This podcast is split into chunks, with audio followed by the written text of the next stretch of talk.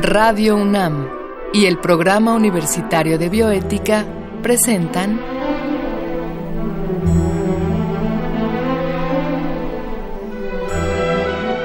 El Árbol de las Ideas. Arte, ciencia y filosofía para la vida. Con Paulina Rivero Weber.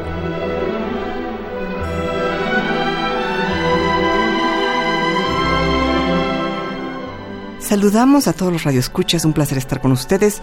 Yo soy Paulina Rivero Weber, directora del Programa Universitario de Bioética. En esta ocasión estamos acá para hablar con el doctor Miguel Alberto Zapata Clavería de un tema bastante inquietante, valores en la ciencia. De manera previa, como siempre, escucharemos una cápsula que el Programa Universitario de Bioética y Radio UNAM han preparado para esta ocasión.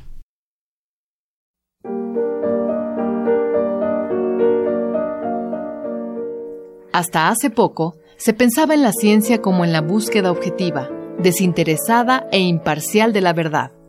Imaginábamos a los científicos trabajando en laboratorios asépticos, alejados de cualquier interés económico o político que pudiera contaminar su investigación. ¿De dónde vienen estas ideas?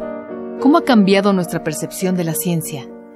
La visión de la ciencia como una actividad esencialmente objetiva, neutral e independiente de cualquier consideración social se formó en las primeras décadas del siglo XX. Se le conoce como concepción heredada y fue promovida por el movimiento científico-filosófico del positivismo lógico. Uno de los primeros críticos de esta concepción fue el historiador y filósofo estadounidense Thomas Kuhn durante la década de los 60. Gracias al trabajo de Kuhn, la historia y la sociología comenzaron a identificar la existencia de valores sociales, económicos y políticos en la ciencia. Pongamos un ejemplo. Al elegir un problema de investigación, un científico puede estar motivado no solo por el afán de arrojar luz sobre un fenómeno, sino también por el interés de volverlo rentable. Esto sucede a menudo con las grandes farmacéuticas. Se invierte mucho más dinero en la investigación de enfermedades de países ricos que en la de enfermedades de países pobres. Otro ejemplo es el de estudios sobre el funcionamiento del cerebro que buscan hacer más eficientes a las personas en el trabajo y dejan en segundo o tercer lugar su bienestar. En casos como los anteriores, la influencia de valores sociales en la investigación científica es más o menos clara, pero no siempre es fácil identificarla. Las dificultades aumentan cuando hay prejuicios de por medio un caso que ilustra este punto ocurrió en el siglo XIX. En aquella época, el anatomista francés Paul Broca llevó a cabo diferentes estudios para hacer una clasificación de grupos humanos. Sus observaciones se concentraron en el tamaño del cráneo. Para Broca, un cerebro más grande era sinónimo de una mayor inteligencia. Conforme a su estudio, los individuos blancos, ricos y de sexo masculino eran superiores a las mujeres, a los pobres y a miembros de otras razas como la afrodescendiente. Las mediciones y datos recopilados minuciosamente por Broca apuntaban a esta conclusión. Sin embargo, nunca se percató de que en la interpretación de sus datos se mezclaban una y otra vez sus prejuicios raciales y sexistas. En otras palabras, presuponía aquello que quería probar, y esto era la superioridad del hombre blanco. El antropólogo estadounidense Stephen Jay Gould analiza este caso en su libro La falsa medida del hombre. Para él, lo más intrigante es que Broca estaba convencido de estar realizando ciencia objetiva, imparcial y neutra. A fin de evitar este tipo de sesgos, Gould afirma que la ciencia debe ser comprendida como una actividad social y humana, y no como la obra de robots programados para recoger información pura. La ciencia puede incurrir en dilemas éticos. Hay valores sociales, económicos y políticos en ella, y es muy importante reconocerlos. Solo así podremos estar alertas y no creer, como ocurría antes, que la ciencia no se mancha las manos con cuestiones morales.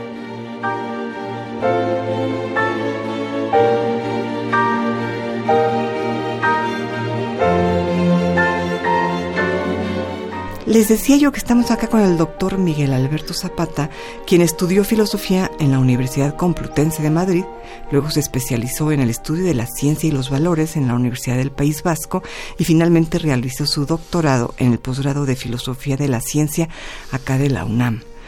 Eh, actualmente eh, Miguel Zapata es profesor de problemas de filosofía de la ciencia en la licenciatura en filosofía de la UNAM y sus publicaciones nos dejan ver títulos interesantes como la relación entre expertos y legos, el papel de las emociones en la evaluación de los riesgos o la consideración moral de los animales no humanos. Pues Miguel Zapata, muchas gracias por estar acá con nosotros. Muchas gracias a ti, ¿Eh? Paulina, por la invitación. ¿Y por dónde comenzamos? A ver qué, a ver, ¿por qué no le explicas a nuestro, a nuestro público, más que nada, ¿Qué es esto de valores en la ciencia? Generalmente ligamos los valores al ámbito de la ética, incluso de la bioética, pero generalmente tenemos esta idea de que la ciencia es, digamos, aséptica, ¿no? Que tiene guantes blancos y nunca se mancha de sangre de las manos, ni de lodo, ni de nada, ¿no? y, que, y que está a salvo de los valores, ¿no? Que es completamente objetiva. Y la sola expresión valores en la ciencia nos deja ver un, punto de interrogación en esto. ¿Por qué no nos hablas de esto? Sí, claro. Eh, has dicho una cosa muy interesante, que a veces se relacionan los, los valores con la ética o con la bioética, ¿no? Claro. Y creo que los valores, bueno, no creo, estoy, eh, tengo la certeza de que los valores refieren a un ámbito, a un dominio mucho más amplio. Hay valores políticos, hay valores religiosos, hay valores estéticos, que no refieren necesariamente a juicios que hacemos respecto a asuntos de carácter moral. En este sentido, y si ampliamos el, el digamos, el concepto de valor, eh, es muy fácil, o creo que es más fácil, eh, considerar pertinente hacer una evaluación de la ciencia en función de los valores que integra. Valores de muchos tipos. Valores morales, valores religiosos, valores estéticos, valores sociales, valores políticos, valores educativos, valores de todo tipo, ¿no? Y otra cosa que has dicho que es muy interesante es que efectivamente la ciencia siempre se ha autocomprendido como si tuviera las manos con unos guantes eh, blancos, ¿no?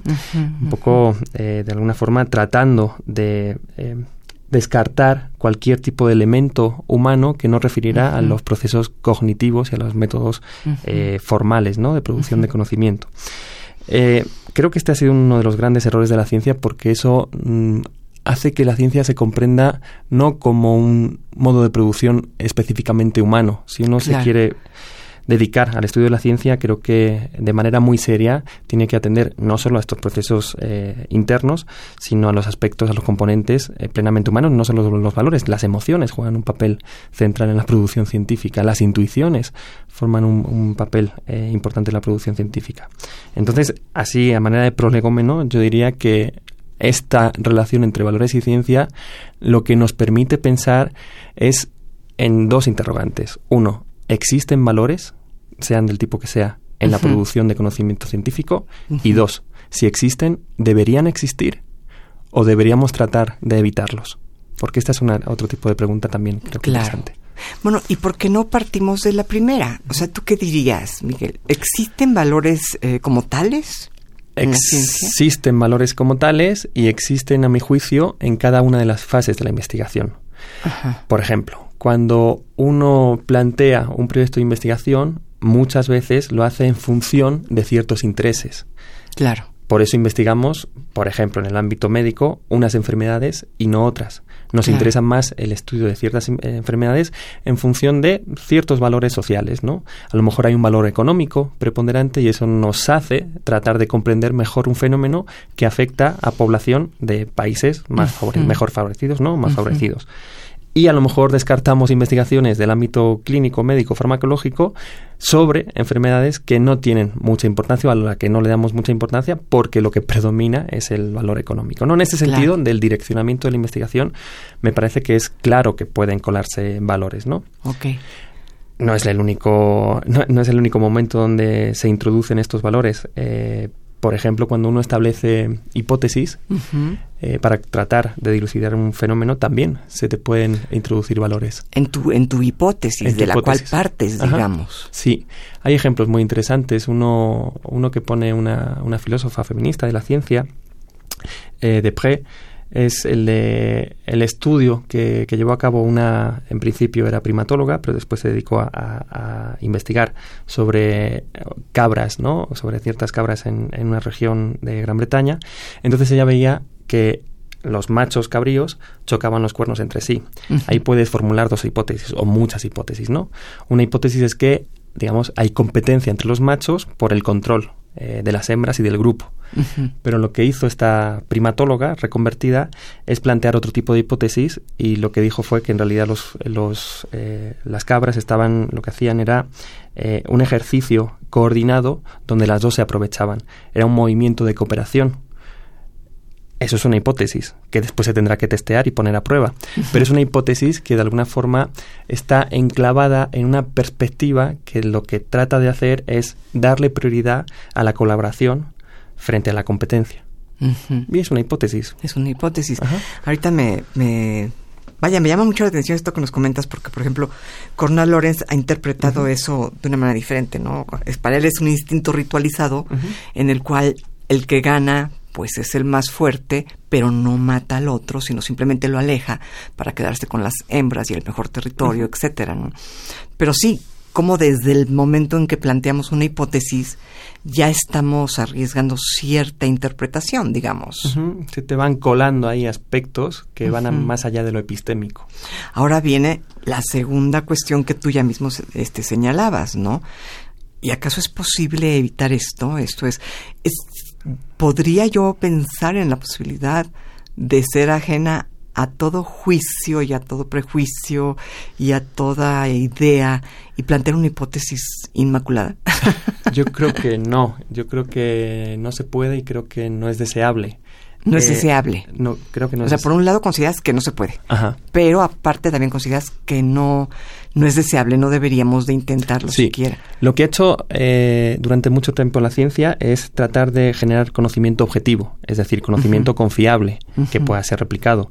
Y para eso ha tratado de rechazar cualquier tipo de elemento extrapistémico, la, emoción, el valor, la intuición. Por cierto, es esto es muy interesante porque creo que esto de alguna forma da cuenta de los motivos por los cuales excluyó a la mujer durante mucho tiempo de la investigación, porque la mujer se relacionaba se relacionaba con la emoción y no querías introducir a una investigadora, una investigadora que de alguna forma generara conocimiento no confiable.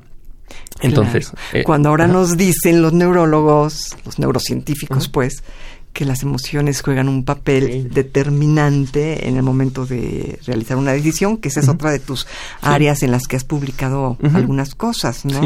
A ver, ¿por qué no nos platicas un poquito de esto, no? Yo estoy pensando ahorita en el caso de Guinea este, Gage, ¿no? Que era el típico caso de hace tanto tiempo, este trabajador cuya parte del cerebro fue lastimada por una vigueta y era justo la parte de las emociones y se volvió completamente, eh, digamos, disfuncional. Disfuncional, ¿no? Podía hacer cálculos matemáticos, pero no podía decidir si quería un refresco o, agua natural. No, no, podía tomar una decisión. A ver, ¿qué papel juegan las emociones entonces en el momento en que decidimos por una hipótesis o por otra, o por una acción o por otra? Pues el tema de las emociones es un tema igual de complejo que el de los valores. Eh, yo, digamos, creo eh, que los, las emociones tienen un componente cognitivo que es ineludible. Claro. Eh, en ese sentido no podemos hacer una separación tajante entre emoción y razón, como durante mucho tiempo hemos hecho. En tanto que tienen un componente cognitivo, uno debería pensar que nos sirven para también generar conocimiento, ¿no? Y para desenvolvernos por el mundo, ¿no? Comprendiendo ciertos fenómenos y tratando de ser funcionales en el mundo que vivimos. Em, al igual que la intuición mencionabas tú, ¿no? O sea, estos procesos no racionales de conocimiento, que aún, aún sin ser racionales, como puede ser la intuición o la emoción, juegan un papel importante en la ciencia. Ahora, la pregunta yo creo que fuerte es si juegan un papel, ¿deberían? ¿Es deseable que lo jueguen? Aquí hay dos posibles opciones y la controversia es fuerte. ¿Por ah, qué? Porque algunos defienden que lo que tiene que predominar es el carácter empírico, ¿no? Eh, la justificación del conocimiento en función de los datos que tienes a tu disposición, habiendo armado un protocolo eh, de, investigación, ¿no? Que sea riguroso y coherente. Y que puedas comprobar todos los datos, que puedas medirlos. Exacto. Todo, todo. estas personas opinarían que sí es deseable, por lo menos. Que no, estas personas dirían que no es deseable. Digamos que la justificación solo pasa por la contrastación empírica, la corroboración empírica. Exacto. O sea, lo que no es deseable es introducir en la corroboración exacto, emociones o de otro tipo. Y yo diría que ahí a veces eh, también se te cuelan eh, emociones y valores. Y esto sí es lo más interesante en el sentido filosófico. Porque claro, no es muy interesante en el sentido filosófico decidir o afirmar que la línea de investigación se hace con base en ciertos valores, ¿no? Como el ejemplo de las enfermedades. Digamos, no tiene tanta pertinencia filosófica, pero la pertinencia existe cuando uno trata de equilibrar el peso que le da a la evidencia empírica y el peso que le da a los valores, por ejemplo. Hay un fenómeno que, a mi juicio, es de los más fascinantes de, en este tema, que es el del riesgo inductivo. ¿Qué es esto del riesgo inductivo? El riesgo inductivo refiere a situaciones en las cuales uno tiene que decidir si la evidencia disponible es suficiente o no para confirmar o rechazar una, hipótesis, pero para decidir si esa evidencia es suficiente y es válida, tiene que acudir a ciertos valores. ¿Por qué sucede esto? Porque a veces los fenómenos son muy complejos y la evidencia siempre es limitada. No tenemos total evidencia para confirmar o refutar una hipótesis. Entonces, es bien interesante porque en fenómenos de riesgo inductivo lo que sucede es que... ¿Cuál es el nombre del fenómeno? Riesgo inductivo. Riesgo inductivo. Ajá, sí, es un término así, como un palabrejo filosófico, pero es bien interesante. Entonces a veces se decide si esa evidencia es suficiente y es de calidad en función de los riesgos que entrañaría la aceptación o el rechazo de la hipótesis. Te voy a poner un ejemplo para que no quede muy abstracto. Ok, ok. Mario Molina. Mario Molina lo que trata de hacer es de comprobar si la emisión de CFC tiene algún tipo de efecto respecto a la capa de ozono, ¿no? Claro. Hace investigaciones de laboratorio, hace extrapolaciones respecto a los datos de laboratorio, bueno, de los datos del laboratorio respecto a lo que podría acontecer en la atmósfera y tiene sospechas, razonables de que efectivamente el CFC puede deteriorar eh, la capa de ozono pero no tiene evidencia total. ¿Qué decides? ¿Decides confirmar tu hipótesis de momento, de manera tentativa? ¿O prefieres seguir con la investigación? Lo que hace Mario Molina es aceptar tentativamente su hipótesis porque sabe que lo que está en juego es mucho. Claro. Sabe que si rechaza su hipótesis y al final su hipótesis fuera cierta, si hubiera un... El riesgo ambiental es brutal. Es brutal. Entonces prefiere tomarla como una hipótesis razonablemente sustentada y empieza a actuar a modo de activista científico. Ok. Los científicos, algunos de ellos, se le echaron encima. ¿Por qué?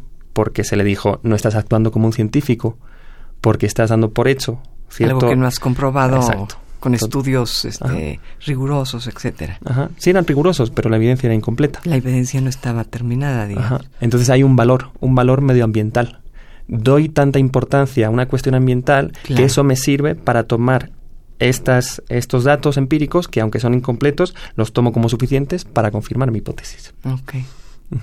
Y cuando se le reconoce finalmente es cuando ya está muy deteriorada la capa, digamos. Cuando se le reconoce a Mario Molina, se le reconoce porque eh, se comprobó 10 años después que su hipótesis era correcta ya sin necesidad de hacer extrapolaciones. Pero si Mario Molina se hubiera esperado 10 años a hacer este ejercicio partisano, activista, de tratar de convencer a los gobiernos de que no eh, comercializaran con CFC, pues nos hubiera ido mucho peor. Claro, claro. Entonces es un... Es, sí, él, le dio valor a, esa, a ese estudio contra muchos colegas que consideraban que no estaba actuando como científico. Para él fue más importante el riesgo ambiental Exacto que su, ¿cómo podríamos llamarle? Su prestigio como científico. Pues que cierto, no, cierta noción de rigor científico, o cierta corrección en el proceso Cierto prurito, digamos. sí. Entonces, este tipo de fenómenos es interesante porque es filosóficamente mucho más profundo, porque lo que te permite es contrastar la, el peso que le das a lo empírico, a la evidencia, y el peso que le das a los valores. Y como vemos, en este tipo de casos están muy imbricados. Claro a veces valores y hechos tienen que interpretarse eh, en conjunto. No siempre se puede hacer y no siempre es deseable que se haga. De hecho. Exacto. Pero entonces tendríamos que aceptar que la ciencia no puede ser absolutamente objetiva o al menos no es neutral frente a valores, digamos. Ajá. Es que es bien interesante porque a veces asociamos los dos términos, objetividad y neutralidad. Y neutralidad. Yo creo que se puede hacer ciencia activista, ciencia partisana y aún así hacer ciencia objetiva. es decir, llegar a conclusiones que sean confiables mediante un proceso riguroso de investigación científica. Pero tú puedes incorporar valores en tu propia investigación. Hay muchas filósofas feministas de la ciencia que piensan en esos términos de partisanía de la ciencia, de la necesidad de hacer una ciencia al servicio de la emancipación. Entonces tú puedes llevar a cabo investigaciones, establecer hipótesis, cargar tu investigación de cierto componente político, social, moral, siempre y cuando seas escrupulosa. Aquí no, de, lo que se trata no es de denigrar el componente objetivo de la ciencia. Si no, es, no, es, no es tener una agenda simplemente, no, no, sino, digamos, con, de, modo científico y objetivamente, no negarte a, valores sociales, por ejemplo. Sí, cuando, cuando yo defiendo esto, pues sé que me hecho sobre mí a parte de la comunidad científica que no está dispuesta a, defender o a tolerar este tipo de hipótesis. Pero me parece que son dignas de consideración. No las tienes por qué eh, aceptar, pero sí me parece que, que, son, que son pertinentes de, pensar y de, tomarlas en cuenta. Porque de alguna forma nos, nos permite, como decía antes, comprender la ciencia como un producto humano y como humanos que somos de productores de conocimiento, eh, pues llevamos a cabo ejercicios eh, emocionales, valorativos, y siempre, siempre lo hacemos. Cuando te decía que a veces no es deseable hacerlo, es porque a veces la inclusión de valores perjudica la objetividad de la ciencia. Y esto también sucede y hay que ser muy cauteloso y cuidadoso. Y esto sucede en procesos de ideologización de la ciencia. Cuando tú, en este, digamos, en este equilibrio entre valores y, evidencia empírica, cuando tú le das mucho más peso a los valores y dejas de lado la evidencia empírica, estás haciendo mala ciencia. No se trata de hacer mala ciencia. Claro. Integrar valores en la ciencia implica también darle la consideración que se debe al, a lo empírico, a los datos. ¿Esto ocurriría o no en el caso aquel que yo te comentaba hace unos momentos antes de entrar al aire, de aquel eh, científico que midió el cráneo de, de varias eh, seres humanos, ¿no? Tratando de mostrar que pues el hombre blanco era más inteligente que el moreno y mucho más inteligente que el negro, una, justificar ahí un racismo brutal, ¿no? Es más o menos por ahí por donde me estás este, Sí. Ese es un ejemplo de ideologización de la ciencia. Ese es un ejemplo de cómo la ciencia puede verse perjudicada porque la inclusión de valores lo que hace es reducir el componente empírico. ¿Qué sucedió ahí? Lo que sucedió es, se, se partía de la premisa, del prejuicio, de que el hombre además hombre, no el humano blanco, sino el hombre blanco es más inteligente que el resto de comunidades, eh, incluyendo la mujer blanca, pero mucho más la mujer negra y el hombre negro. Entonces se llevó a cabo un estudio para tratar de confirmar esa hipótesis, esa hipótesis que ya está muy cargada ¿no? de ideología. Eh, lo que se hizo fue recabar la evidencia, pero adulterándola. Esto es lo interesante. Lo que hizo la escuela de Broca todos, estos científicos que eran muy prestigiosos, de hecho, es que fueron recabando información, de, fueron recabando eh, información de distintos de distintas comunidades y lo que hacían era seleccionar aquellos cráneos de las comunidades blancas más altas y más robustas. Y los cráneos de los negros los recababan de las comunidades más pequeñas. ¡Qué barbaridad! Conclusión, los cráneos de los eh, negros son más pequeños que los de los blancos y como hicieron una correlación entre tamaño craneal e inteligencia, eso concluía que los blancos son más inteligentes que los negros. Esto es por supuesto, ciencia ideologizada. Llena de errores, ¿no? Por un lado ideologizada, pero por otro lado está asociando el tamaño del cráneo a la inteligencia, que no tiene nada que ver. Por supuesto. Era una premisa que no se sostenía. Exactamente. Y lo interesante de esto, y lo, Stephen Jay Gould, que, que, tiene un libro que es fascinante, que es La falsa medida del hombre, lo dice muy claro. El problema sería vernos a nosotros mismos en la actualidad como una sociedad que está exenta de los riesgos de ideologización. Por supuesto que ahora existe riesgo de ideologización de la ciencia, que si incluimos valores sin atender al conocimiento empírico, vamos a producir conocimiento no confiable, espurio. Y la tesis que, que él mantiene es una tesis que, que yo comparto eh, que es que en realidad la mejor forma para tratar estos fenómenos de ideologización sería la de ponerlo sobre la mesa. Cuando uno niega la existencia de todo componente valorativo, ideológico, intereses, ahí es imposible hacer nada. Pero si tú tienes en cuenta que se te pueden colar, ahí puedes trabajar sobre esos valores. Ver qué hay detrás de, tus intenciones como investigador, ¿no? Puedes de alguna forma ver cómo afecta a la recabación de la evidencia o a la confirmación de una hipótesis, ese tipo de cosas. Pero si los ocultas de antemano o los encubres o los niegas, ahí me parece que sí, eh, estamos en un gran riesgo.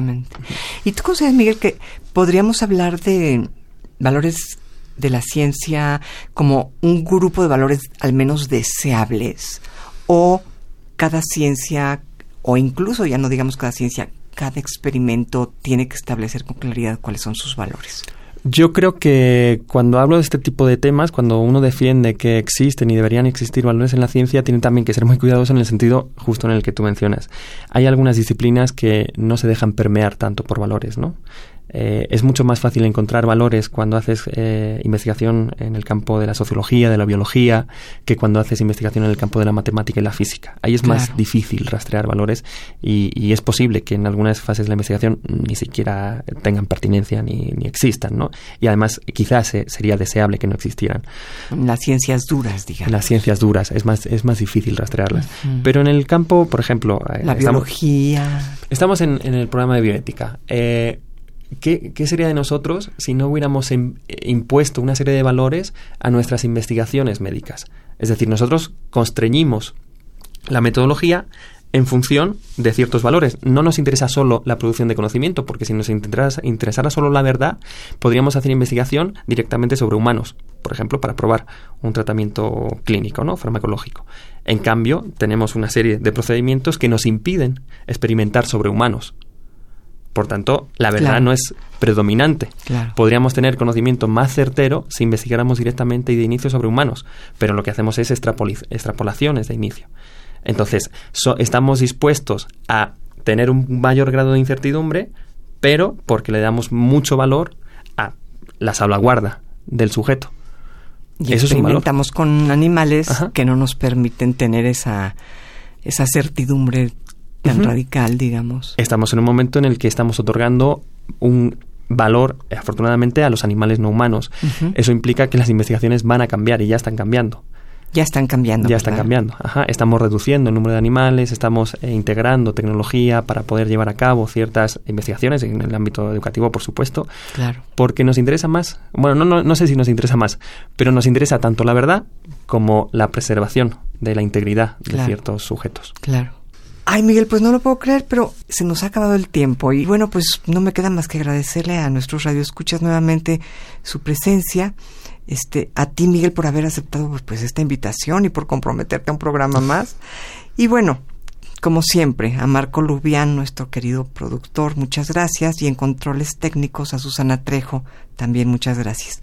Y escuchamos, como siempre, amigos, la voz de Gisela Ramírez en las cápsulas cuyo guion contó con la adaptación de Andrea González a textos originales de Diego Dionisio Hernández. Se despide usted su servidora, Paulina Rivero Weber.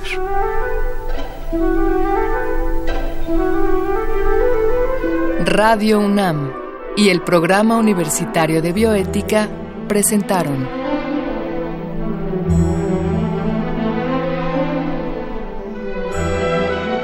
El árbol de las ideas. Arte, ciencia y filosofía para la vida. Con Paulina Rivero Weber.